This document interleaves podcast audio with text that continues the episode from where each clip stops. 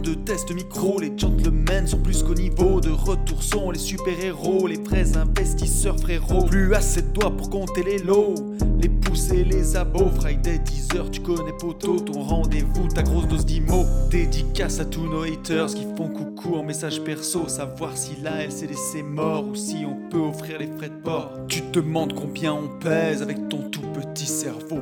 Prends ton chiffre, multiplie par deux et puis rajoute un zéro.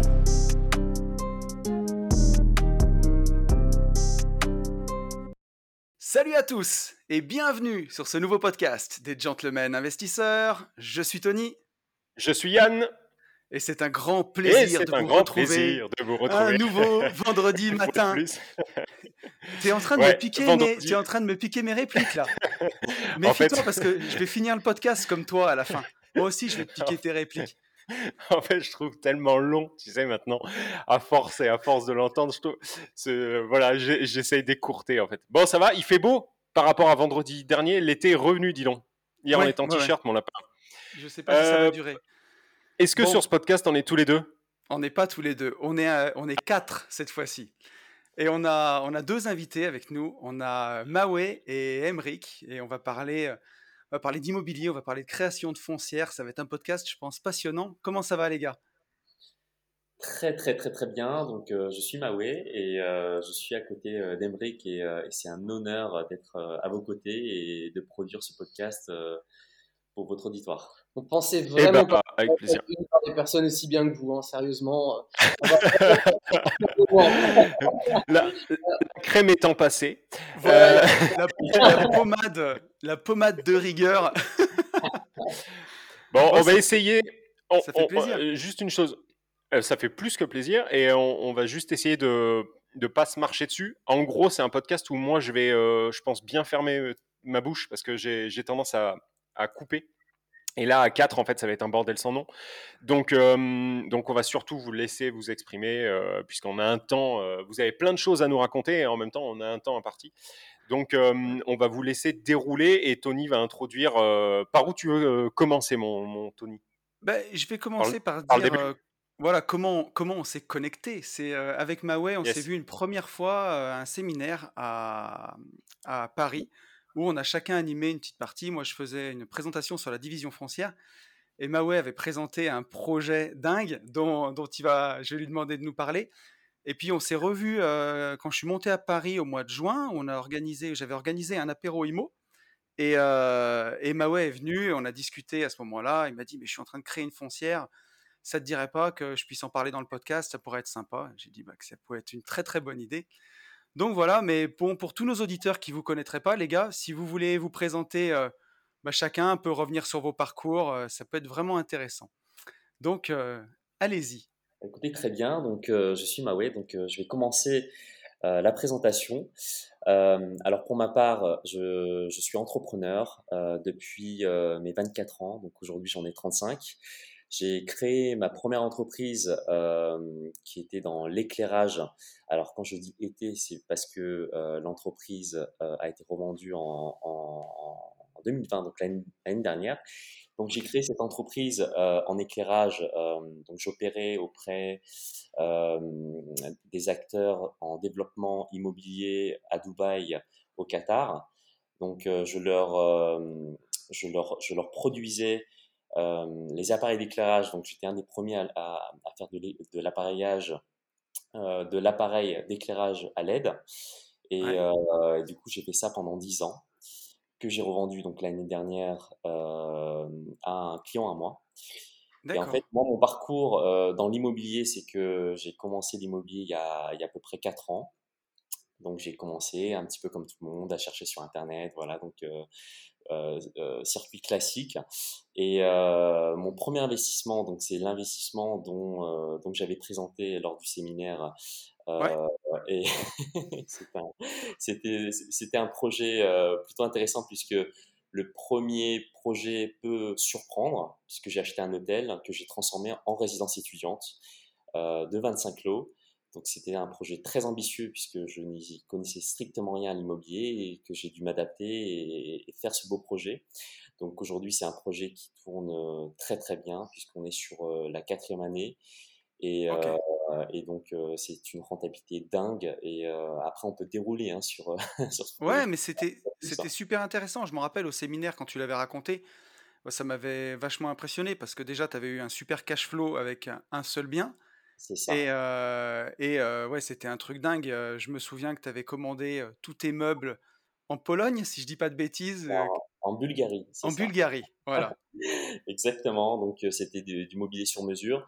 Et euh, rien qu'avec ce projet-là, du coup, c'est des... ça, ça, me permettait de, de, de quitter ma ratrice puisque j'étais à mon compte.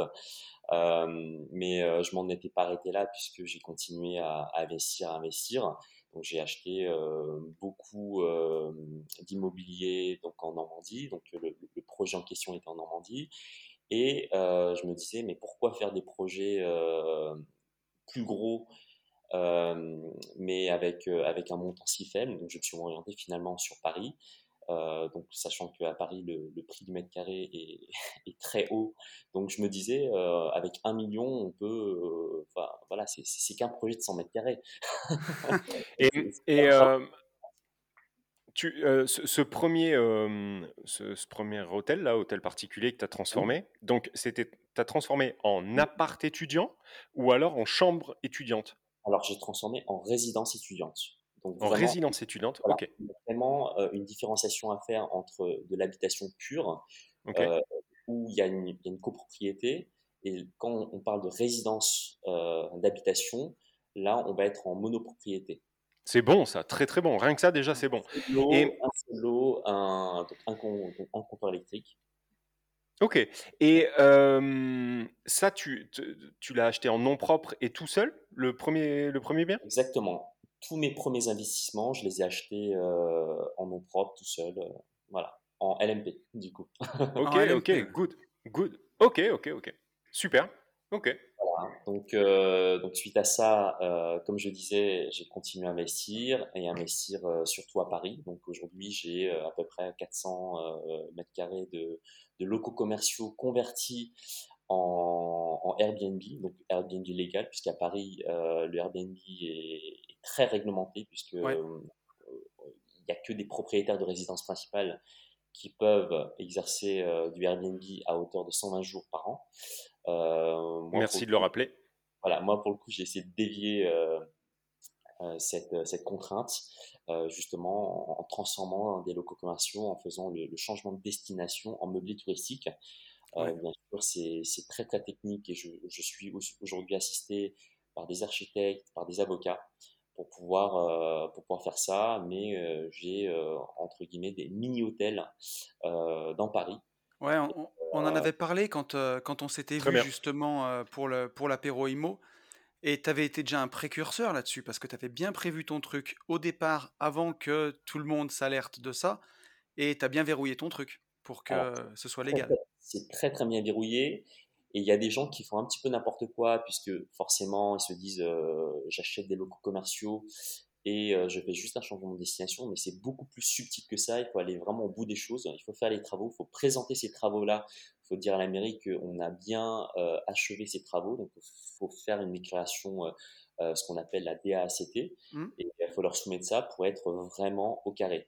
Et, et, et, et également, vis-à-vis -vis de la copro, euh, moi j'ai été attaqué plusieurs fois par la copro. Euh, ils m'ont envoyé des lettres d'avocat, j'ai envoyé mon avocat, euh, je les ai plus jamais entendus parler. voilà. D'où l'importance aussi, une, une, fois de plus, d'être entouré hein, quand même, hein, d'avoir un ouais. conseil et de partir la fleur au fusil.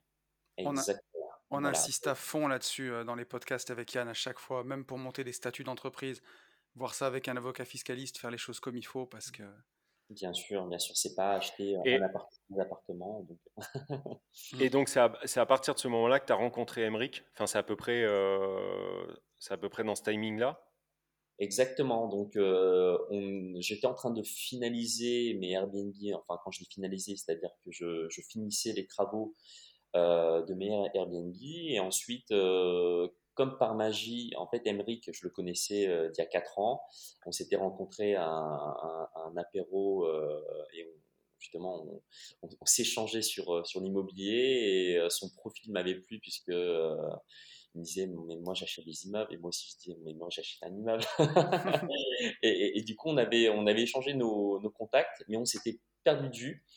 Et, euh, et, comme par magie, euh, la magie de Facebook nous a, nous a réunis de nouveau. On s'est échangé sur Facebook et on s'est dit Ah, bah, c'est super, euh, c'est quoi ton parcours Comment tu as évolué? On s'est dit bah, Faisons une rencontre. Voilà, et, et c'est comme ça qu'on a discuté plus en profondeur et, et qu'on a vu qu'on avait beaucoup de similarités à faire des choses ensemble. Donc, et on est vachement complémentaires. Donc, c'est pour ça que je vais faire cette transition à Emmerich, qui va se présenter. qui, revient, son, son, avion a atterri les Maldives euh, ce matin. et du coup, euh, on a, on a la chance bah, qu'il soit, qu'il soit là, complètement jet-lagué, le mec, mais, euh, mais encore bronzé, on le voit quand même. c'est. Ouais, Bon, bah écoutez, je vais prendre la relève. Donc, Emric. Euh, donc, moi, à la base, je suis responsable, enfin, j'étais responsable immobilier pour des entreprises de retail, à savoir que mon métier à l'origine, c'est de travailler pour des réseaux de magasins. Donc, imagine par exemple Zara, HM ou ce genre de magasins, et de leur ouvrir leur nouveau point de vente. Donc, c'est-à-dire que je vais aller prospecter dans toute la France et dom-tom. Euh, hommes de chalandise, tout le toin-toin, c'est toi, quoi. Exactement. Déjà, recherche foncière, ensuite euh, négociation juridique et financière des beaux commerciaux, recherche de financement, parce qu'à l'époque, euh, je travaillais pour un réseau coopératif, donc euh, c'est un peu différent de la, de, la franchise. pour ceux que ça intéresse, je vous laisse regarder sur le site de la FCA, donc la Fédération du commerce associé, pour regarder un petit peu ce que c'est. donc j'ai ouvert à peu près une cinquantaine de magasins pour, ces, pour ce, ce premier réseau qui s'appelait donc le groupe EK France donc sur France et Dom-Tom. Le plus proche, euh, le plus proche c'était en région parisienne et le plus loin était à Nouméa, donc vous voyez en Nouvelle-Calédonie. Donc ça faisait quand même un périmètre assez long. donc une fois que j'ai quitté euh, cette enseigne-là, je suis rentré dans un, autre groupe qui s'appelle Une pièce en plus pour ceux qui connaissent en région parisienne. Donc c'est de la location de box pour les particuliers et professionnels, un peu comme Shurgard et Homebox là, je m'occupais euh, du développement, encore une fois, sauf qu'on n'était plus sur euh, des porteurs de projets extérieurs, c'était un groupe intégré, donc c'est une, société qui est cotée à la Bourse de Londres, euh, qui a aujourd'hui 27 points de vente à l'heure où je vous parle, enfin 27 sites, et là où pour autant la première fois j'avais des magasins qui faisaient entre 100 mètres carrés et 500 mètres carrés, là on était sur des et sur du commerce. Là on est passé sur des plus gros bébés parce qu'on était entre minimum 4000 à 10 000 voire 11 000 mètres carrés. Ah Donc c'est des bâtiments logistiques et d'entrepôts qu'on rachetait, qu'on partitionnait et qu'ensuite on, louait euh, on louait ces espaces de stockage. Donc en Ile-de-France. Donc là, c'est comme ça que j'ai ouvert euh, donc, le site de Poissy, le site de Pontoise, et là, récemment, depuis le mois d'avril, donc le site de la rue de Dunkerque, qui est euh, euh, entre, exactement entre la gare du Nord et la gare de l'Est. Donc, à côté de ça, pardon, excuse-moi, oui. Aujourd'hui, tu es toujours dans cette boîte?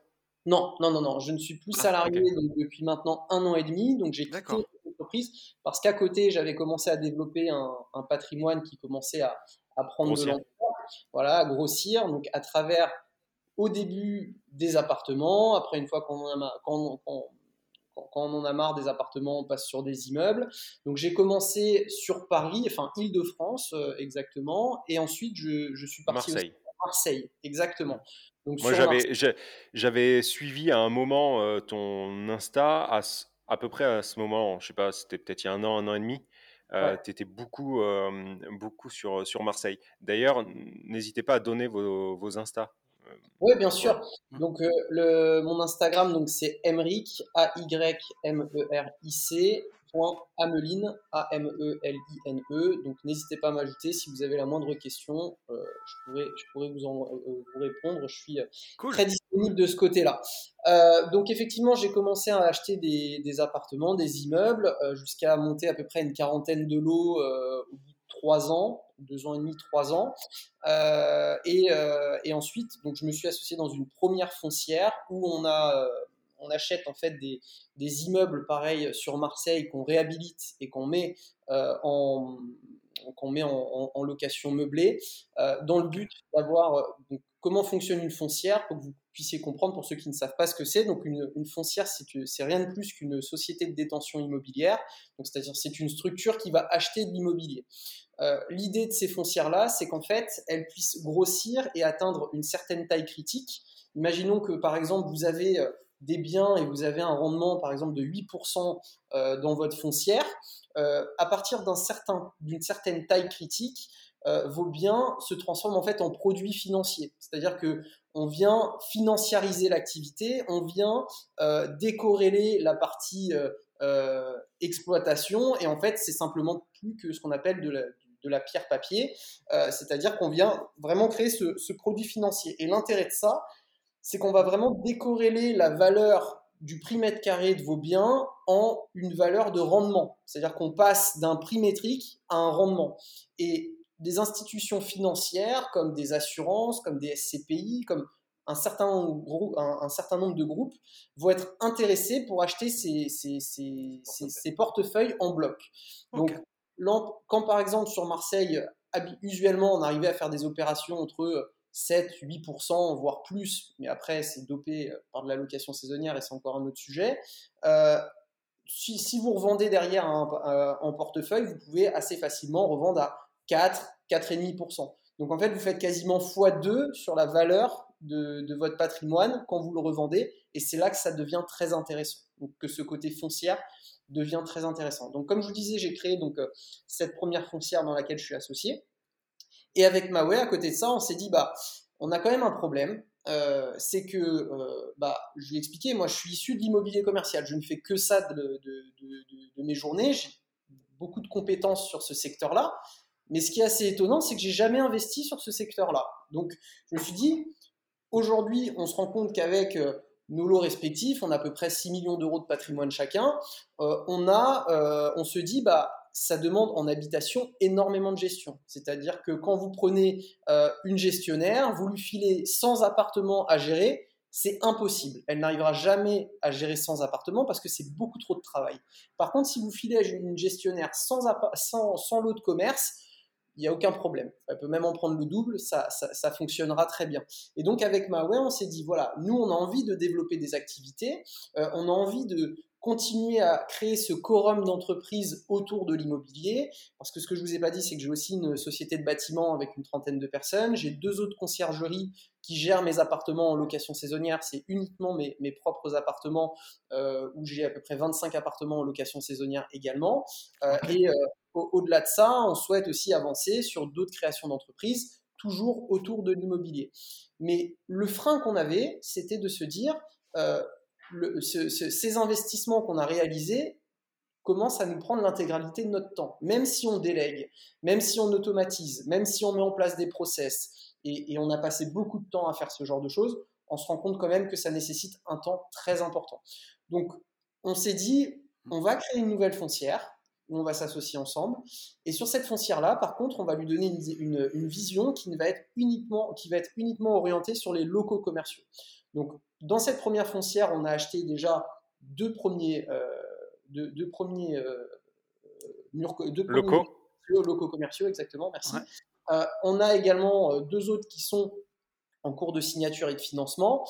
Et maintenant, l'intérêt, c'est qu'on a des lignes de crédit parce que les banques commencent à nous faire confiance de par notre différents, nos différents investissements et, la sécurité financière qu'on peut leur apporter, euh, commencent à nous faire confiance et ils nous donnent des lignes de crédit assez importantes qui nous permettent aujourd'hui de nous positionner sur des projets euh, jusqu'à 5 ou 10 millions d'euros. Voilà. Donc ça nous permet vraiment de pouvoir faire des grosses opérations. Et si ça aujourd'hui on est en capacité de le faire, c'est exclusivement parce qu'on a pu auparavant, enfin on est passé auparavant par cette première phase de développement le petit appartement, euh, le lot d'appartement, euh, la location saisonnière, et on a voilà fait muter petit à petit nos exploitations euh, sur jusqu'à arriver à, ça. Ce que je vois qui est vraiment intéressant quand quand je regarde bah, ton parcours, Emric, c'est que moi j'ai été entrepreneur de travaux publics pendant 12 ans et je faisais exclusivement de la viabilisation de lotissement. Donc moi aussi j'avais une société de construction, enfin de, travaux publics, où j'avais 35 salariés et je me suis rendu compte bah, au bout de, de, quelques années en fait que je connaissais un métier de viabilisation sur le bout des doigts et que je le faisais que pour les autres, quoi, et pas pour moi. Et c'est un peu la même chose, quelque part, tu avais des compétences que tu développais pour les autres et pas pour toi, quoi. Tu as exactement raison. Moi, j'aimais bien, en fait, euh, euh, schématiser mon ancien métier en disant, en fait, je suis un apporteur d'affaires. C'est-à-dire que toute la, toute la journée, je passe mon temps à trouver des opérations pour les autres. Donc, pour ces réseaux de magasins. Et au bout d'un moment, je pense que quelqu'un qui apporte des affaires toute la journée, mais qui n'est pas capable d'en saisir une de temps en temps, bah, c'est que ça devient dommage. Et, finalement, on se dit que même si euh, on a cette sécurité euh, euh, de l'emploi, on est salarié et autres, il y a quand même quelque chose où on se dit on va pas vraiment au bout de nos projets parce que on, bénéficie pas de l'exploitation de, de, nos différents projets. Voilà. Ouais, et puis c'est c'est frustrant de voir passer les bonnes affaires toute la journée. Et si tu prends pas le virage, à un moment, tu deviens aigri, quoi. schématiquement, vraiment schématiquement, la chronologie, en fait, pour monter une foncière, c'est quoi? Donc, association ou pas, vous vous réveillez un matin, vous vous mettez du parfum, du gel, une chemise, ok. Après, on va voir quoi? On va voir un avocat fiscaliste en premier, ou on démarre par une banque enfin un avocat fiscaliste ou autre, hein, je ne sais pas, mais je suppose que le statut à monter pour une foncière est hyper particulier. une fois que cette foncière est créée, donc vous achetez avec un effet de levier bancaire comme on fait dans, l'immobilier, enfin je, je, pense que c'est ça. Et mmh. une fois qu'on est en vitesse de croisière sur la foncière, est-ce que le but est, est-ce qu'il est aussi possible de faire, comme vous l'avez expliqué juste avant, intégrer euh, d'autres têtes que vous ne connaissez pas, c'est-à-dire des associations, ou alors carrément vous mettre à vendre un produit financier sous forme de SCPI, par exemple, tu vois, et faire rentrer euh, monsieur et madame tout le monde, ou euh, Tony et moi, ou... En fait, Il y a la questions dans la question. Oui, c'est ce que j'allais dire. J'ai dit là, il est parti, mais loin. en fait, la première chose à faire, c'est de donner une direction. C'est-à-dire que une banque ou une assurance ne va pas s'amuser à acheter un portefeuille complètement éclaté avec de l'habitation, avec du bureau, avec du commerce, avec euh, trois secteurs géographiques différents. Donc la première chose à faire, c'est vraiment de donner une direction à la typologie d'actifs sur laquelle on va se positionner. Comme je vous ai dit au début, j'ai une foncière où c'est une typologie d'actifs, immeuble de rapport en ville moyenne. Voilà. Donc sur des rendements minimum de 6-7%. Ça, c'est la première typologie d'actifs. La deuxième typologie d'actifs, c'est euh, immobilier commercial en région parisienne en maximisant les implantations en intramuros. Voilà, maximum d'immobilier commercial en intramuros. Une fois qu'on a donné cette direction, l'idée c'est de se dire qu'est-ce que vont le, le, nerf de la guerre, ça ne change pas, c'est le financement. On peut avoir les plus beaux projets du monde, si on n'est pas capable de les acheter, ils resteront les plus beaux projets du monde, mais pour les autres. Voilà. Donc l'idée, c'est de pouvoir effectivement se les accaparer. Et pour ça, il y a deux possibilités. Soit première possibilité, vous avez un, des, vous êtes entrepreneur et vous avez un volume de chiffre d'affaires et de, une santé économique de, de vos entreprises qui vous permet de faire un effet de levier important au niveau bancaire et vous n'avez besoin de personne d'autre pour pouvoir le faire. Donc ça, c'est la première typologie de personnes. Et la deuxième typologie de personnes, c'est de faire rentrer euh, une personne qui a euh, des, des, moyens importants et des, comment dire, une, santé financière, un, Bien sûr. profil bancaire très intéressant. Nous, euh, avec Maway, bah, du fait déjà qu'au début, on avait des, enfin, moi j'ai des activités d'exploitation qui génèrent quand même des revenus assez confortables. Euh, Maway aussi a revendu ses activités et au-delà de ça, euh, ces investissements lui permettent d'avoir des revenus confortables. Mais en plus de ça, on a fait rentrer une troisième personne qui a aussi un profil bancaire très intéressant. Mhm. Et l'avantage de ça, c'est que ensemble, on a la possibilité de pouvoir euh, continuer cette direction et valider ce côté financier. Maintenant, il ne faut pas euh, non plus penser que tout est rose, c'est-à-dire que nous aussi, on galère parfois pour avoir nos financements et encore plus sur l'immobilier commercial que sur l'immobilier d'habitation, parce qu'il euh, y a une nécessité un peu plus importante de mettre de l'apport. Voilà. Euh, souvent, les banques ont tendance à demander un petit peu plus d'apport que euh, des, sur des projets d'habitation. Et les conditions, je tenais à rajouter aussi, et, les conditions ne sont pas forcément les mêmes que pour un particulier qui va avoir 25 ans, qui va avoir du différé. Bon, même si nous, de notre côté, via mes contacts bancaires, on arrive à acheter des, locaux commerciaux sur 25 ans avec, euh, avec 50 différés. Euh, pour la plupart des cas, c'est généralement 15 euh, ans et franchement, si c'est 20 ans, c'est un grand seigneur. Ouais, c'est sûr. Il se projette généralement sur 15 ans avec 30% d'apport. euh, pour pouvoir sécuriser et si possible avec un locataire sur place. Voilà, c'est vraiment euh, un métier à part entière. Hein. donc il faut vraiment euh, se comporter comme un professionnel. et en, tout cas sur la place parisienne, hein, c'est sûr que si on va acheter un, petit, une petite boulangerie en province, c'est peut-être une, vision différente, mais en tout cas sur la place parisienne, les banques parisiennes, elles sont, elles, elles veulent voir des professionnels euh, mais même, tu vois, alors pour, pour ça, c'est même une, une règle générale, et on en parlait avec Yann encore bah, dans le, le, podcast qui sort, tu vois. Qui sort là maintenant, là. Mm. Voilà, au moment où on enregistre celui-ci, dans 5 minutes. Disait, ouais, dans 5 minutes, de, de, professionnaliser à fond son approche, même quand c'est ton premier invest, quand tu même dois en particulier, Ouais. ouais. même en particulier. Tu dois arriver en étant professionnel aujourd'hui, en étant bah, un, entre, un petit entrepreneur, même si c'est ton premier bien, même si c'est ton premier immeuble, tu dois présenter les choses de façon ultra professionnelle si tu veux être financé. C'est de, de, plus on en voit plus que, vrai aujourd'hui. On, on, ouais, on voit que les taux se resserrent, euh, alors petit à petit. Hein, on n'est pas en train de dire que ça y est, tout est mort, euh, qu'il faut euh, se lancer dans la charpente métallique, euh, l'immobilier c'est fini, c'est pas ça qu'on dit, mais, mais on, voit quand même que, que, ça resserre et que bah, les interlocuteurs qu'on a en face de nous demandent effectivement qu'on soit de plus en plus professionnel. Après vous, ce qui est, enfin moi ce que je retiens sur le côté associatif, là, c'est que où vous êtes bon, mais bon, vous ne m'avez pas attendu pour, pour le savoir, mais vous avez un associé qui sert en plus de vous, mais qui sert de véhicule financier.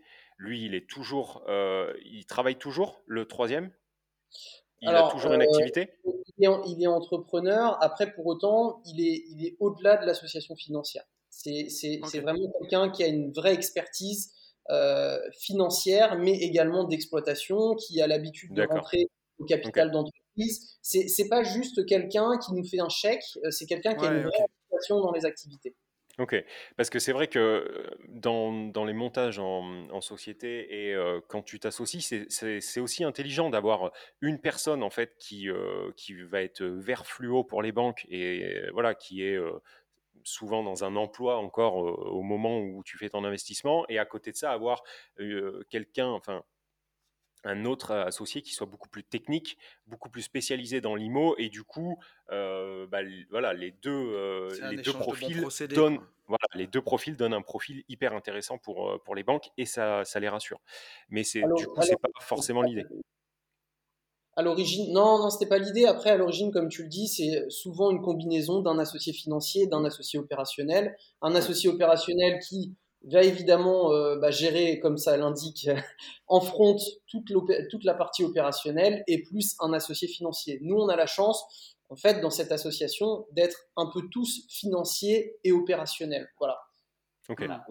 C'est-à-dire pour, pour, pour, toutes nos opérations, c'est euh, chacun euh, met les mêmes parts, mmh. chacun met les mêmes apports et, et, okay. et voilà. Donc on est à égalité. Bon. Et puis, J'allais dire, il y a un truc qui est bien aussi, c'est que bah, ça réduit le risque sur trois têtes. Euh, pour les banques, c'est quand même toujours plus intéressant si, euh, bon, on va dire que c'est arrivé hier, hein. si jamais un jour il arrive un malheur ou quoi que ce soit, il y a encore deux têtes pour, euh, pour gérer et ça réduit le risque, tout simplement. Bien sûr. Après, pour revenir également sur ta question, je, je pense à tous ces auditeurs qui se disent, bah voilà, moi, comment est-ce que je peux faire effectivement pour acheter de façon aussi importante. Euh, il faut savoir que moi, j'ai passé mon temps, j'aime bien le dire aussi, à acheter des choses que j'avais pas les moyens d'acheter. Je veux dire, vraiment, j'ai passé tout mon démarrage d'activité à acheter toujours ce que je n'étais pas en capacité d'acheter. Donc, je me prenais euh, des refus bancaires dans tous les sens. Et j'ai fait des, parfois jusqu'à 10, 15 agences bancaires pour avoir un financement sur une opération. Donc ça déjà, pense que la, chose à retenir, c'est qu'il faut vraiment y croire et que c'est pas parce que on a un refus, qu'on a cinq refus, qu'on a dix refus, que ça ne passera pas. Il faut se retrousser les manches et faut y aller. Donc ça, c'est vraiment sur ma première partie. Et ensuite, le, petit tips également que, que je peux donner là-dessus, et c'est quelque chose qu'on qu fait aussi, c'est que comme vous l'avez compris, nous, quand on part sur des opérations maintenant, là, vous voyez, cet après-midi, on va visiter euh, un, un, projet à peu près 3 millions d'euros. Euh, bah, 3 millions d'euros, vous l'avez compris, 30% d'apport, ça fait 900 000 euros sur la table. 900 000 euros sur la table, on a beau avoir euh, des patrimoines sympas, euh, on n'a pas 300 000 euros sur la trésorerie. Donc une, une façon aussi de faire, c'est de, de, faire des opérations de marchand. Euh, quand je dis des opérations de marchand, c'est-à-dire qu'aujourd'hui, nous, on obtient des financements de façon beaucoup plus simple en ayant, par exemple, 70% sur une opération bancaire de, de marchand, 70% de, de, de, finance, de dette, et ensuite d'aller chercher ce qu'on appelle de la dette privée, c'est-à-dire de la dette auprès de, de personnes qu'on va rémunérer à peu près à 10% par an euh, sur l'argent qu'ils vont nous, nous Ouais, vous octroyez, ouais. Mmh. Exactement où finalement, bah, en fait, si eux, ils apportent, euh, donc la banque prête 70%, et sur ces 30%, on arrive à lever à peu près 80-85% de dettes privées, finalement, il nous reste assez peu d'argent à apporter sur nos opérations. Bien sûr. Donc c'est pour ça qu'on est quand même, euh, j'aime bien toujours dire aussi que euh, toute bonne opération réussit toujours à trouver son financement. Donc parce que là, bah, si on n'arrive pas à le faire en foncière, on le fera dans un premier temps sur une opération de marchand que potentiellement on se revendra à nous-mêmes et qui nous permettra de, que la marge nous permettra en fait de mettre de l'apport dans l'opération et, euh, ça. ça se fera en deux fois en réalité. Il y, a des, il y, a des, choses intéressantes comme ça. Il y a une opération que je suis, euh, si tout va bien, en train de faire en ce moment. C'est d'acheter un immeuble de, de quatre niveaux. Aujourd'hui, les, les, étages supérieurs sont, sont pas loués, c'est vide. Et le, au rez-de-chaussée, il y a un local commercial qui est loué depuis des années c'est de la faire en marchand en fait. Acheter tout l'immeuble, revendre les trois étages, et en fait les trois étages me payent le commerce, et j'ai le commerce gratuit. Donc, euh, ça, ça, ce que tu dis, c'est une opération que j'ai fait à Marseille. Euh, il y a euh, quelques, quelques enfin, ça, ça, va faire un an maintenant. il y avait deux appartements, un commerce. J'ai revendu les deux appartements, ça m'a payé le commerce en dessous, et le commerce est loué 1200 euros par mois. Donc comme ça, j'ai 1200 euros par mois. Euh, en plus, sur un projet à 175 000 euros de prix global. Donc euh, euh, tout est possible. Après, je dis pas que c'est des opérations sur lesquelles on tombe tous les jours. Non. Mais c'est sûr que si on cherche pas, on trouve pas. C'est exactement ça. Il faut être en capacité de les saisir. Il faut se dire que c'est possible. Et le jour où tu en trouves une, et ben là, sur la tienne, là, tu vois, c'est moi, la mienne est à peu près du même genre, c'est à peu près les mêmes montants, et ça te fait ben, un SMIC gratuit tous les mois qui tombe à vie. c'est beau. Et ça va même au-delà de ça, parce que finalement, tu vois, tu revends ton commerce, par exemple, sur une, un rendement. Là, tu vois, ce commerce qui est payé, si je le revends sur, une base, sur un rendement de marché qui est à peu près à 6,5%, bah, je récupère 200 000 euros. Bien sûr. 200 000 euros, ça vaut plus, je récupère plus que ce que ça m'a coûté. Incroyable. Et chose très importante. Très. Dis-moi. Vas-y, pardon, vas-y, vas-y. Non, non, je, disais, le... on va y arriver, vas-y, je te laisse. Je te laisse. Vas-y, Maoué. Le débat est très passionné. voilà, ok, donc je me lance. Donc, chose très importante euh, pour la santé et la pérennité d'une foncière, euh, c'est conditionné par une bonne association. Mmh. Voilà, euh, parce que c'est vrai qu'aujourd'hui, euh, moi, je vois beaucoup de personnes qui s'associent alors qu'ils se connaissent très mal. Nous, avec Emric, on s'est reniflé pendant très longtemps. Voilà, on est, voilà, on, moi, j'ai visité Marseille. Euh, il m'a, fait découvrir euh, son immobilier, son parc immobilier, parce qu'il y a des gens qui racontent tout et n'importe quoi et qui veulent s'associer. Enfin, tout le monde veut s'associer à tout va. Euh, je pense qu'il faut être complémentaire et qu'il faut euh, justement avoir euh, cette confiance. Aujourd'hui, c'est limite. Moi, je fais les signatures pour Émeric, lui fait ses, signatures pour moi. que ce soit au niveau de la banque, voilà, on se fait 300% confiance. Mm. Et on va dans une même direction. Si je suis pas d'accord, il n'ira pas sur les projets. Si lui n'est pas d'accord, on, on, ne continuera pas. Donc voilà, donc c'est vraiment cette fusion qu'il faut avoir pour pouvoir monter une, une, que ce soit une société ou une foncière qui va être euh, pérenne euh, ah, mais. Et, euh, forte. C'est, c'est super important. Enfin, on en a parlé beaucoup de fois sur ce podcast de, de l'association. Moi, mon associé de, de, toujours, c'est mon cousin Germain. Tu vois, on a 7 ans d'écart, on a été élevés ensemble.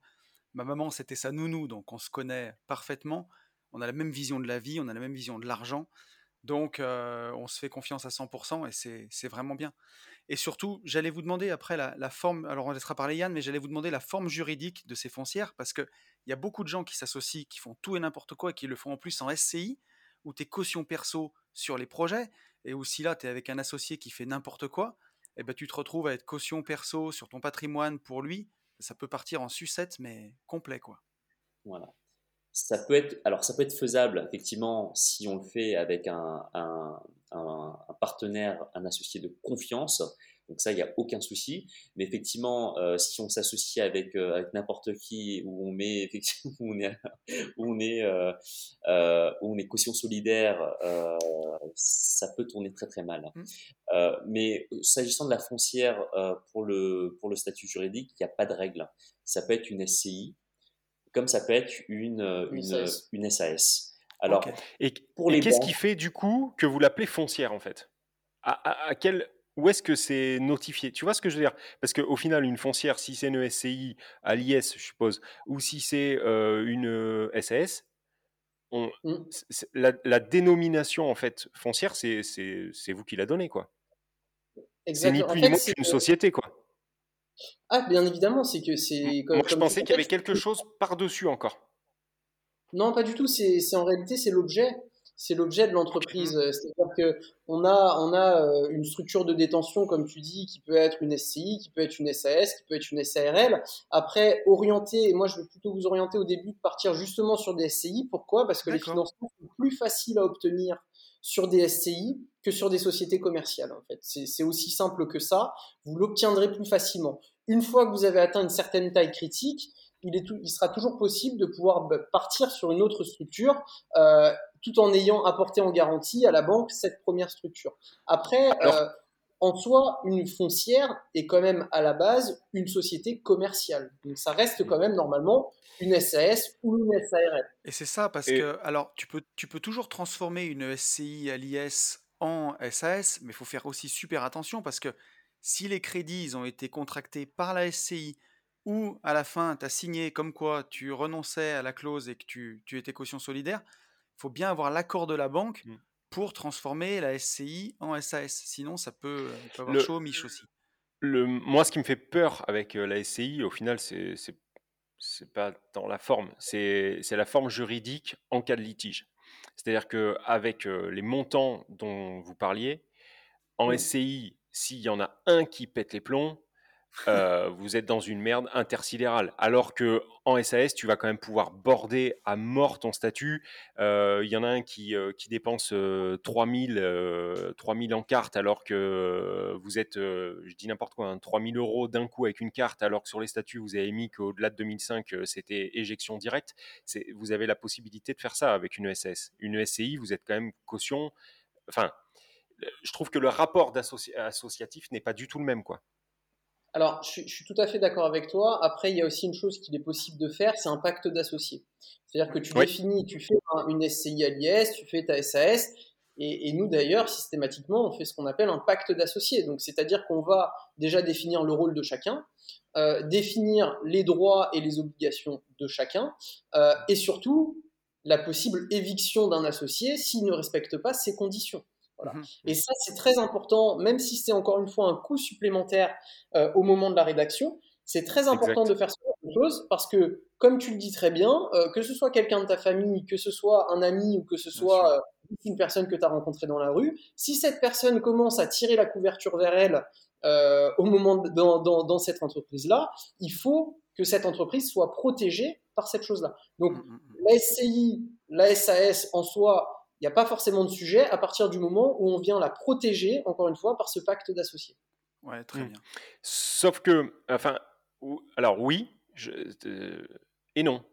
C'est-à-dire que sur le pacte d'associés, je te rejoins euh, pleinement, mais euh, on, imagine donc l'associé qui n'est pas là, donc on ne connaît pas son prénom, donc on peut, on peut parler de lui, Bichette.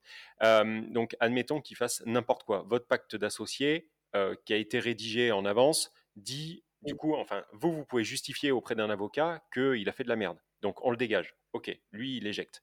Par contre, si il vous a mis sur 500 000 euros, d'accord La SCI, euh, doit soulever 500 000 euros. Si le mec s'est barré avec 400 000 euros, même avec un pacte d'associés, la banque viendra chercher l'un d'entre vous et non pas vous deux. C'est-à-dire qu'ils viendront taper le mec qui a le plus de patrimoine et ils taperont à la porte, ils diront bonjour, il nous faut 400 000, donc ça, ça, sera, ça sera soit Emmerich, soit. C'est ça. Alors que sur une SAS, ben en fait, vous allez pouvoir diviser la casse. Tu comprends ce que je veux dire?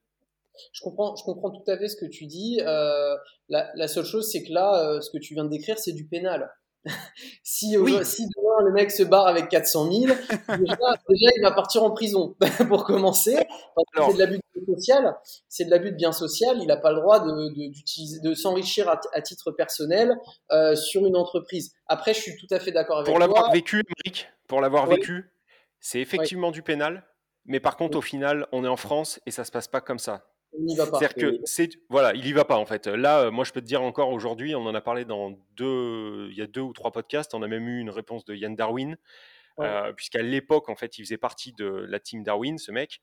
Et aujourd'hui, il est lui en Bulgarie ou en Lituanie, et ah il, est sorti, il est sorti euh, comme ça. Hein. Et nous, il nous a mis 220 000 c'est passé. Euh, Alors, par contre, il n'y aura peut-être pas de pénal, mais il y a un paquet de mecs. Hein. Sur le podcast, on ne voit pas la vidéo. Hein. et, tout ça pour dire que si on avait été en SCI, on était. Enfin, moi en tout hmm. cas, euh, on, venait taper à ma porte et on venait tout saisir d'un coup. Quoi. Ouais, tu voulais dire? Non, j'allais dire, par contre, il a d'autres problèmes. C'est que si jamais il revient en France, il y a des mecs qui l'attendent à l'aéroport. non, mais ça, ça, ça, c'est certain. Ça, c'est certain. Mais euh, voilà, le... c'est pour ça que je te disais oui, mais non. Après, je comprends complètement votre logique. Après, euh, après aussi, moi, je tenais à rajouter parce que les banques, elles sont, elles sont pas connes. Hein. C'est pas parce que on a mis le statut en SAS euh, que le financement va se faire. Il faut forcément ah des, cautions, des, cautions, soit de sa holding. Voilà. Donc, il y, y a quand même des cautions derrière, puisque, la, puisque le rôle de la banque, c'est d'avoir cette euh, une garantie lorsqu'elle euh, vous prête de l'argent. Euh, le but, c'est d'avoir une garantie. La garantie, elle peut s'exprimer de différentes manières. Mais à, partir, à partir du moment où elle vous prête de l'argent, s'il n'y a pas caution des trois associés, c'est pas free. non, mais là-dessus, tu as raison. Tu as, raison là-dessus. Oui, oui, oui bien sûr. et puis, tu vois, il y a aussi de façon des fois où il faut se mouiller. En ce moment, on a, je, vois pour moi, on a repris à fond les visites avec mon associé Ben et on est dans des secteurs tendus. Tu as des biens où tu peux faire des opérations de marchand et si tu les saisis euh, pas euh, avec une offre de prix ferme sans condition de financement, tout te passe sous le nez en fait. Hein, ça se fait dans la journée. Donc il y a un moment où quand tu signes une offre de prix sans condition de financement, tu sais que la banque elle va te suivre derrière ou si elle te suit pas, il bah, faudra y aller sur tes fonds propres mais il faut te mouiller, quoi. Donc là, c'est plus une histoire de caution perso, c'est juste une histoire de j'ai confiance, je sais que l'affaire, elle est bonne, et puis je fais un chèque et j'y vais, quoi. Exactement, exactement. Pour, avec, avec Mawek, les deux dernières opérations qu'on a fait sur des murs commerciaux, c'est des opérations qu'on a fait sans condition suspensive de financement. Et même au-delà de ça, systématiquement, sur ces deux opérations, on a dépassé les délais de promesse. Et je peux vous dire que quand on est hors délai de promesse, qu'on a déjà versé 5% euh, de, de séquestre, euh, on fait pas les malins. Surtout sur des montants comme ça, on fait pas les malins. non, mais c'est sûr. Et... J'allais dire, pour les... je fais pas mal de lotissements, moi, c'est vraiment mon activité principale, en tout cas ma zone vraiment d'expertise. Et toutes les dernières offres qu'on a fait, donc on met forcément quand même une clause d'obtention de permis d'aménager, mais par contre on met pas de clause de financement pour les terrains, et c'est ce qui fait la diff avec les autres. Oui, alors attention, attention, attention, attention, parce qu'on a des, on a des auditeurs qui démarrent. Oui. C'est-à-dire que ça, on le fait, parce que derrière, il y a du cash, parce que derrière, il y a une assise, parce que là, demain, si euh, Jean, Jean Gabin, euh, tu te lances à acheter un premier appartement pour faire de la LCD ou je sais pas quoi, mets toutes ces putains de clauses. Hein. Euh, si tu es à 1003 à l'usine, faites pas faire n'importe quoi non plus. Je rajoute d'autres clauses même. non, mais complètement. Mais voilà, ça, ça c'est, là, c'est pour des gens qui sont quand même avancés. J'ai une question, les gars. Est-ce qu'au fond de est-ce que l'idée en fait finale de monter C ou cette foncière peut être aussi de la vendre, c'est-à-dire de dire ok, on la pousse à, je dis n'importe quoi, X millions, et à ce moment-là en fait on vend tout à, comme vous l'avez dit, des assureurs type Alliance, je sais pas trop qui, qui bah, après basculeraient des SCPI, parce qu'en fait moi je viens de comprendre que les SCPI que j'ai, au final je les ai achetés à des gars, enfin Alliance, mais je les ai Alliance les a achetés à des gars comme vous. Exactement. En fait, c'est rien de plus que de la financiarisation de l'immobilier. C'est quelque chose qui est très très répandu en immobilier commercial, mais plus généralement en immobilier d'entreprise, hein, bureaux, commerce, entrepôts et autres. Ce ne sont que des professionnels. Là où quand vous vous cherchez un bien immobilier en habitation, il va peut-être y avoir à peine 5% d'institutionnels qui pourront se positionner sur des, sur des biens euh, en habitation. Il faut savoir que le rapport est inversé sur de l'immobilier commercial. C'est 95% d'institutionnels et 5% de particuliers. Donc, l'idée systématiquement, c'est de revendre à terme ces, ces foncières-là. Alors, on peut les garder à moyen terme, même à long terme. On peut même se dire, euh, parce que c'est un peu l'image qu'on a quand on détient de l'immobilier commercial, c'est un peu cette ascension sociale. Vous savez, c'est quand on est sur des villes moyennes, souvent on sait que l'immobilier n'appartient qu'à quelques familles dans une ville. Bah, là, en fait, en immobilier commercial, c'est de se dire, est-ce que moi aussi je veux que mon nom, en quelque sorte, j'ai un peu cette ascension sociale en, en, étant propriétaire de 50 ou 60% d'une rue dans un centre-ville d'une ville très particulière Ou est-ce que j'ai une volonté simplement d'avoir beaucoup d'argent sur mon compte? Ça, après, c'est des problèmes de riches. Ouais, c'est. Comment dire? C'est selon les envies de chacun et le sens que ça a pour soi, quoi, quelque part. Il faut faire. En fait, il n'y a pas de règles. Il n'y a pas de règles sur, euh, sur comment on veut faire les choses. Alors, moi, j'avais ouais. quand même. Tu veux y aller, Yann? J'avais une question. Non, non, non, pas du tout. Merci pour la réponse, en fait. Ouais. J'allais poser la question de demander tu vois, c'est les problématiques que j'ai eues récemment parce que j'ai eu jusqu'à 26 lots, moi, au maximum, en locatif euh, euh, d'habitation. J'ai tout filé en gestion parce que bah, j'en pouvais plus de le faire moi-même. Trop, trop d'oseille, quoi. Trop, c'est un problème de trop d'oseille. Ah ben non, mais là, on est bien d'accord qu'on est sur des problèmes de riches. Je sais, sais plus quoi foutre de mon pognon. Bon, voilà, trois locataires, ça me fait un peu trop, les gars. Est-ce que vous pourriez m'aider? J'aimerais bien non, son En fait, c'est surtout que tu te rends compte que ton temps, il n'est pas extensible. Et moi, ma zone, en tout cas d'expertise, mais comme celle de nous quatre, elle est d'aller euh, sur le bon coin ou euh, chez les agents immobiliers ou chez notre réseau pour aller boire des cafés, bouffer au resto et trouver des bonnes affaires. Elle n'est pas d'aller faire des états des lieux. Enfin, en tout cas, pour moi moi, je l'ai fait. Excusez-moi, les gars. Moi, moi je l'ai fait, en fait.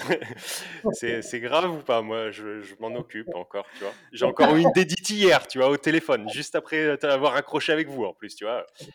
Mais après, enfin, moi, en tout cas, il y a un moment où ça m'a saoulé. Et en fait, tu te rends compte que même en les filant en gestion, bah, tu as quand même des fois des problèmes où il faut que tu y ailles toi. Alors, ça fait partie du truc, hein. Tu vois, l'année dernière, je suis allé voir un problème d'expertise parce qu'il y a des chiottes qui fuyaient. Bah, c'est aussi ton boulot en tant qu'investisseur de faire ces choses-là. Tu peux pas non plus tout déléguer. Mais à quel moment tu te poses la question de te dire bah, j'arrête dans l'immobilier d'habitation classique, location nue, longue durée, et je passe sur des locaux commerciaux et j'utilise tout ce que j'ai créé à titre perso pour, bah, pour investir en société, pour faire ça? En fait, l'immobilier commercial, pour moi, il s'adresse principalement à deux cibles. La première cible, c'est une cible euh, un peu comme toi, c'est-à-dire une personne qui a euh, commencé à développer un patrimoine important, qui euh, est aujourd'hui a presque échangé son ancien job par un nouveau, qui est le fait de gérer son patrimoine. Et ça, ça c'est pas vraiment un, investissement pour moi. C'est pas, c'est pas, c'est pas l'image en tout cas que j'ai de l'investissement. C'est plutôt l'image que j'ai de quelqu'un qui veut changer d'activité.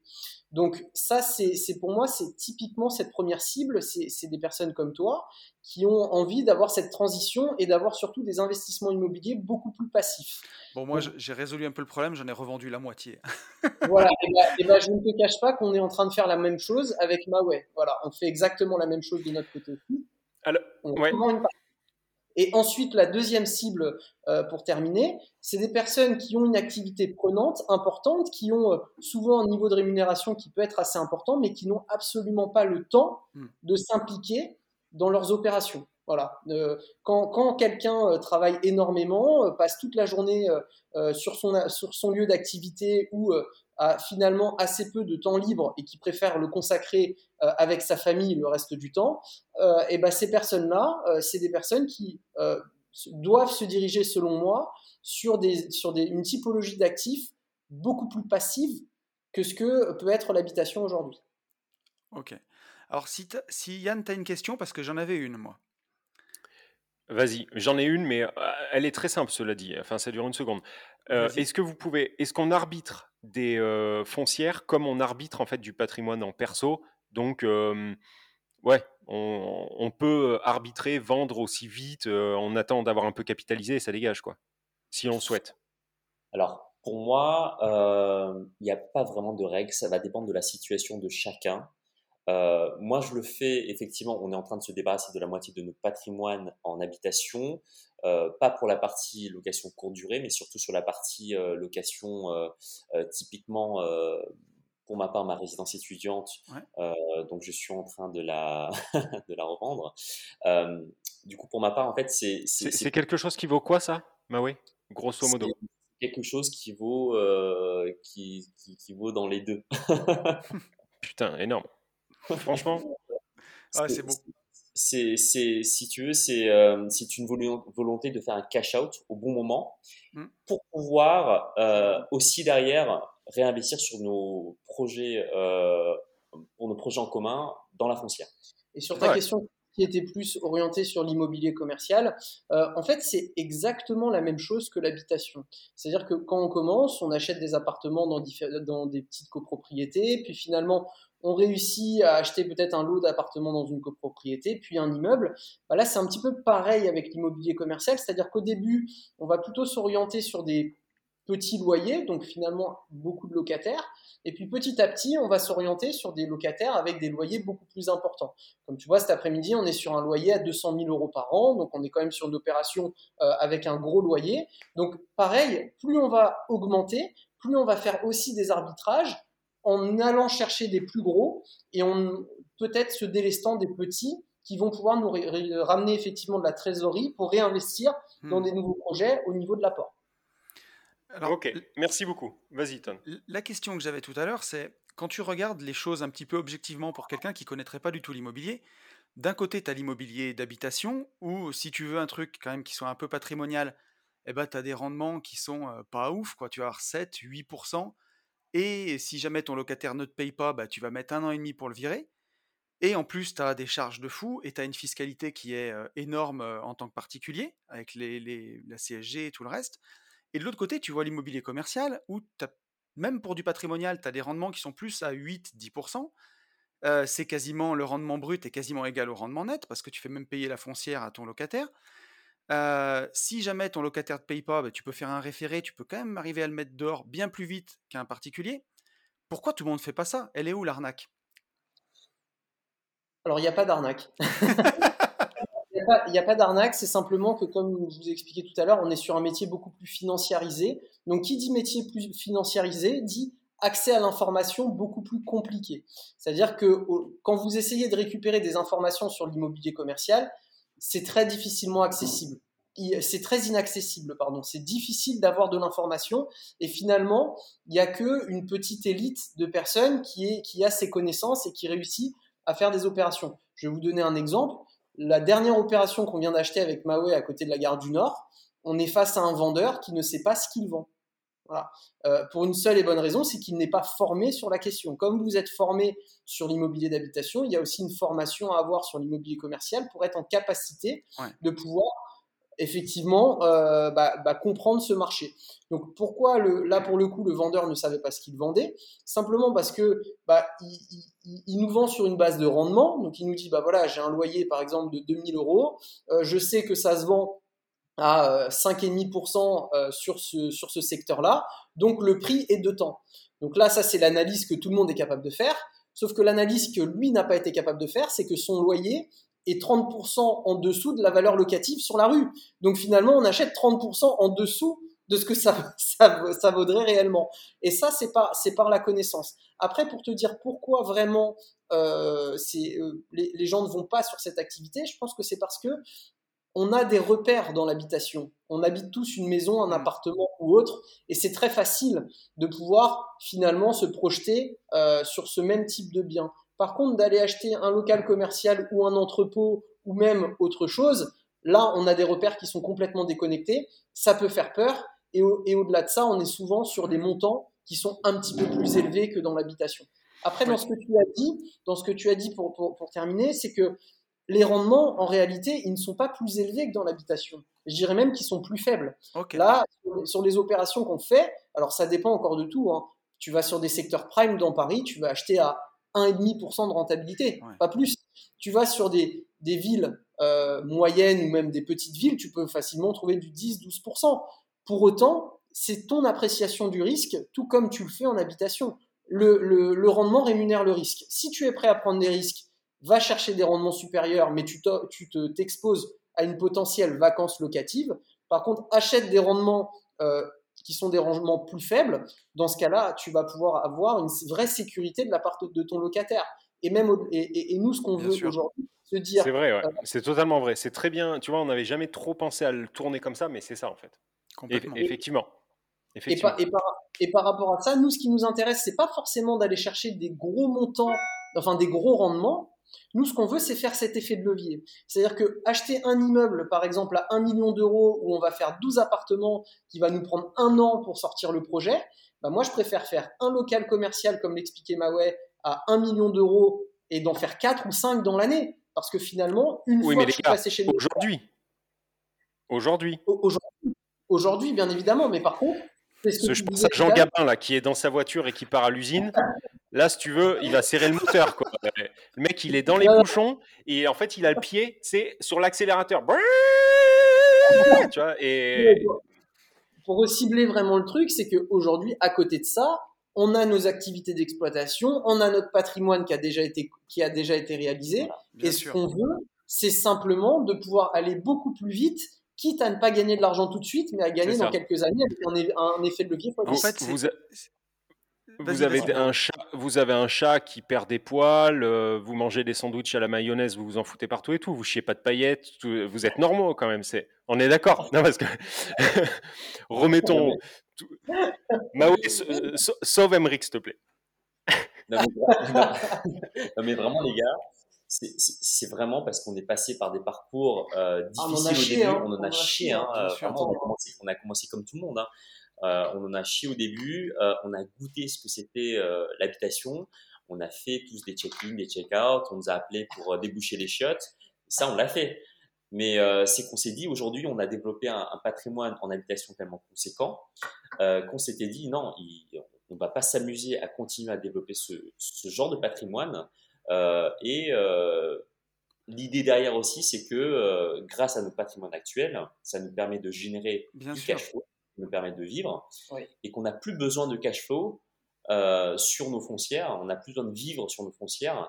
Donc c'est ce qui nous permet aussi, aussi d'aller sur des projets commerciaux. C'est très intéressant ce que tu dis parce qu'il y a un truc que je répète souvent, c'est que les, bon, les stratégies, tu vois, pour gagner 10 000 balles, bah, tu, tu, économises sur tes salaires et puis un jour tu fais 10 000 balles les stratégies pour faire 100 000 balles, déjà, il faut commencer à investir, il faut commencer à générer du cash flow.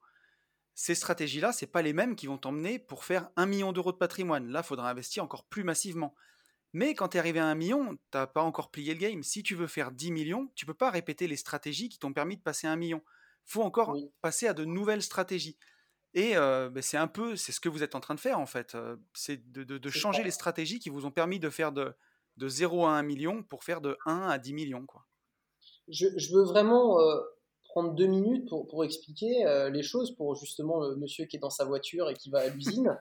Euh, il faut savoir que moi, quand, j'ai commencé mon activité, bah, je prenais trois avions dans la, semaine j'avais un taxi qui m'attendait à 6 heures du mat devant chez moi et souvent, soit je découchais deux fois dans la semaine, soit je découchais une fois dans la semaine et je rentrais à 23 heures et je, répétais ça plusieurs fois dans la semaine. Donc déjà d'une, je n'avais pas beaucoup de temps à, à m'impliquer, j'étais crevé. Euh, et là où tous mes petits copains s'amusaient à sortir, s'acheter des super voitures, euh, aller s'amuser à acheter des bouteilles en discothèque ou quoi, moi, j'étais je, je, un, un malade de l'épargne. Quoi, hein. euh, Il y a 80-85% mm. de mes revenus qui étaient épargnés pendant 4 ans. Et le temps que j'ai. Toujours, toujours, toujours même. Parce que toujours. Coffret, coffret, C'est le parcours qu'on a fait avec Yann. quoi. Bosser comme des dingues, coffrer comme des dingues. Et j'ai commencé par, la, quand, quand j'ai fait mes premières opérations. Hein, euh, à faire, à aller taper, à faire de la peinture. Alors, j'ose même pas, je sais même pas pourquoi le locataire est encore en place. Ça fait cinq ans que j'ai acheté cet appart. les peintures sont toutes dégueulasses, mais écoute, apparemment, ça a l'air de lui plaire. Il est là, ouais. Il est là, et puis dans le reste de mon temps, bah, on n'avait pas les moyens de prendre un archi, donc on faisait les, plans, les plans nous-mêmes. On allait négocier tous les devis, quitte à prendre des entreprises pourries euh, et se taper des retards de chantier euh, énormes euh, avec des malfaçons. Enfin, toutes ces galères, on les a vécues, on les a connues. Et, je vous encourage même, c'est bête comme conseil à dire, mais vous avez besoin de passer par là pour comprendre que vous devez vous entourer d'experts. Mmh, mmh, mmh, non, mais c'est sûr. Et j'ai une question à 100 points. C'est la dernière, Tony. je t'en prie, mon, mon coco. Après, est-ce que vous avez vu une évolution tarifaire avant le Covid, post-Covid? Sur l'immobilier commercial? Ouais. Ou sur tout type d'immobilier. Non, non, non, vraiment sur votre domaine en, en investissement commercial. Parce que je me dis qu'en fait, dans, dans, ma tête, hein, je me dis qu'il y avait peut-être plein de gens qui étaient euh, à fond dessus avant le Covid et après qui se sont dit ouais bah c'est pas si safe que ça et du coup euh, vous avez peut-être plus de liberté et plus de latitude financière enfin en tout cas de négociation. Est-ce que est-ce que je me trompe ou vous avez le droit de dire oui? Sur la place parisienne euh, et en oui non ouais. et en, et en première couronne c'est que c'est que les prix ils ont pas baissé. Ils sont pas baissés et, ils ont même augmenté. Euh, mmh nous aujourd'hui notre sourcing se fait surtout via notre réseau off market euh, via, voilà, via nos agents qui nous présentent directement les opportunités avant de passer en annonce. Donc généralement pour ce, si tu veux, pour cette typologie d'actifs, euh, à partir du moment où c'est en annonce, c'est vraiment, euh, c'est trop tard. classique. C'est vraiment trop, voilà, c'est vraiment trop tard et il y a réellement peu d'opportunités. Il faut vraiment travailler euh, son réseau off market et, euh, et avoir ces opportunités là que moi vous présenter directement. Et, même pour compléter un peu ce que dit Maway, euh, là où autant vous aviez euh, bah, ces 95% d'institutionnels qui se positionnaient et 5% de particuliers qui se positionnaient pour acheter un bien immobilier avant le Covid, les institutionnels ont un peu ralenti euh, en fait leur, leurs acquisitions euh, actuellement, même si ça a tendance à repartir. Et donc, même si les prix n'ont pas baissé, il y avait peut-être une il y a toujours d'ailleurs une, facilité peut-être un petit peu plus importante à identifier des biens. Chose qu'avant, il était quasi impossible de faire. Donc le prix n'a pas baissé, mais par contre, vous avez la possibilité d'acheter quelque chose. Chose que euh, avant, il était très compliqué de faire. C'est-à-dire que quand vous reprenez la petite ville, la ville moyenne dont je vous ai parlé, euh, quand il y a les trois familles qui détiennent 99% euh, du centre-ville, bon, déjà elles se vendent entre elles les choses, mais là, on va dire que ces trois familles ont accepté de peut-être vendre un ou deux biens de leur, de leur patrimoine. Ça va pas durer. Pour moi, c'est là, là ce qui va se passer, c'est que euh, faut pas oublier que tous les locaux commerciaux sont attachés à une activité de commerce, hein, donc c'est des commerçants qui sont à l'intérieur. Il va certainement y avoir, avec la fin des aides euh, de, gouvernementales pour le Covid, de la casse, d'accord? Ah mais ça c'est certain par contre. Ouais, il va y même avoir... pas. Euh, il va y avoir quelques activités qui vont casser. Alors, c'est pas forcément mal parce qu'effectivement, souvent, c'était des activités qui étaient en difficulté. Parce que pour avoir en interne un peu les performances des réseaux, il faut savoir que l'année 2021 est une très bonne année. L'année 2020 est une très bonne année. Moi, je viens d'un réseau de magasins où ils ont fait plus 10 en étant fermés les deux tiers de l'année. Ouais, j'imagine. ouais, bah ouais, tu vois. Donc BFM a tort, en fait, tu es en train de me dire là. Donc pour ajouter également, euh, alors il y a, peut-être des possibilités aujourd'hui avec euh, avec le télétravail euh, d'avoir des possibilités sur les sur les immeubles de bureaux. Alors bien sûr c'est un petit peu compliqué en, en, en région parisienne, mais peut-être aller chercher des, des, immeubles de bureaux, les transformer potentiellement en habitation, puisque les, les immeubles de bureaux sont aujourd'hui désertés. Ouais. Et il y a des, il y a des typologies d'immeubles qui s'apparente à de l'habitation, qu'on peut potentiellement présenter à la mairie, faire un changement de destination et le transformer peut-être en, en, habitation. Voilà, ça c'est une suggestion que je pourrais faire. Merci pour le euh, tips. Voilà, même chose pour Exactement. Euh, comme on approche de la fin, je voudrais juste, si vous avez un conseil à celui qui est inspiré par ce que vous avez fait, qui a construit un joli patrimoine, mais qui court partout justement à déboucher des chiottes et à le gérer, et qui se dit caricatural, et qui se dit non, mais je peux peut-être faire quelque chose, mais par contre, je sais pas comment, bah, comment gaper. Il sait que acheter des immeubles de rapport et faire ses travaux, et qu'il est inspiré par ce que vous dites. Qu'est-ce que c'est sa première étape? Moi, quoi. Par quoi il commence? Là, il parle de moi. En fait. Il veut pas me citer, mais il parle de moi. En fait. Voilà, c'est ça. Alors, on va euh, mettre en place dans les mois qui viennent. On va, là, on est en train de déposer les statuts d'une agence immobilière qui va être dotée d'un département immobilier commercial. Au-delà de ça, on va, euh, en plus de ça, créer une formation sur ce sujet-là pour pouvoir en fait accompagner et surtout ne pas juste former les gens, parce que pour moi, former les gens, c'est très bien, mais en immobilier commercial, le problème, c'est qu'on peut vous vendre n'importe quelle formation, vous ne serez jamais un expert. Pourquoi? Parce que vous avez besoin d'avoir une connaissance terrain, d'avoir un réseau. Euh, c'est des informations qui changent tous les jours. Donc finalement, si vous n'êtes pas capable d'aller chercher l'information auprès de la bonne personne, mmh. même si vous formez à l'instant T, dans deux ans, vous aurez les bases, mais vous ne serez pas très bon. Donc c'est pour ça que nous, dans notre vision, on préfère effectivement commencer dans un premier temps par euh, créer cette agence immobilière, pouvoir proposer des opportunités euh, à, nos, à nos clients, et à côté de ça, les former pour ne pas avoir à leur expliquer toute la vie. Parce que vous imaginez bien que si on prend le temps, on prend euh, trois jours pour former chacun des clients qui vont rentrer dans l'agence, ça va être un peu compliqué. Ouais, c'est intéressant. Non, non, c'est très intéressant. Et, euh, et d'ici là, pour celui qui, qui est inspiré, la première chose, c'est de faire quoi? De visiter? Visiter à bloc, faire du réseau? Il y, a, il y, a, quand même quelques vidéos sur Internet que vous pourrez regarder sur l'immobilier commercial. Euh, il y a euh, pas, malheureusement assez peu d'informations, mais euh, je, je, vais vous dire plutôt, rapprochez-vous des agences immobilières spécialisées en commerce. Il y en a qui existent.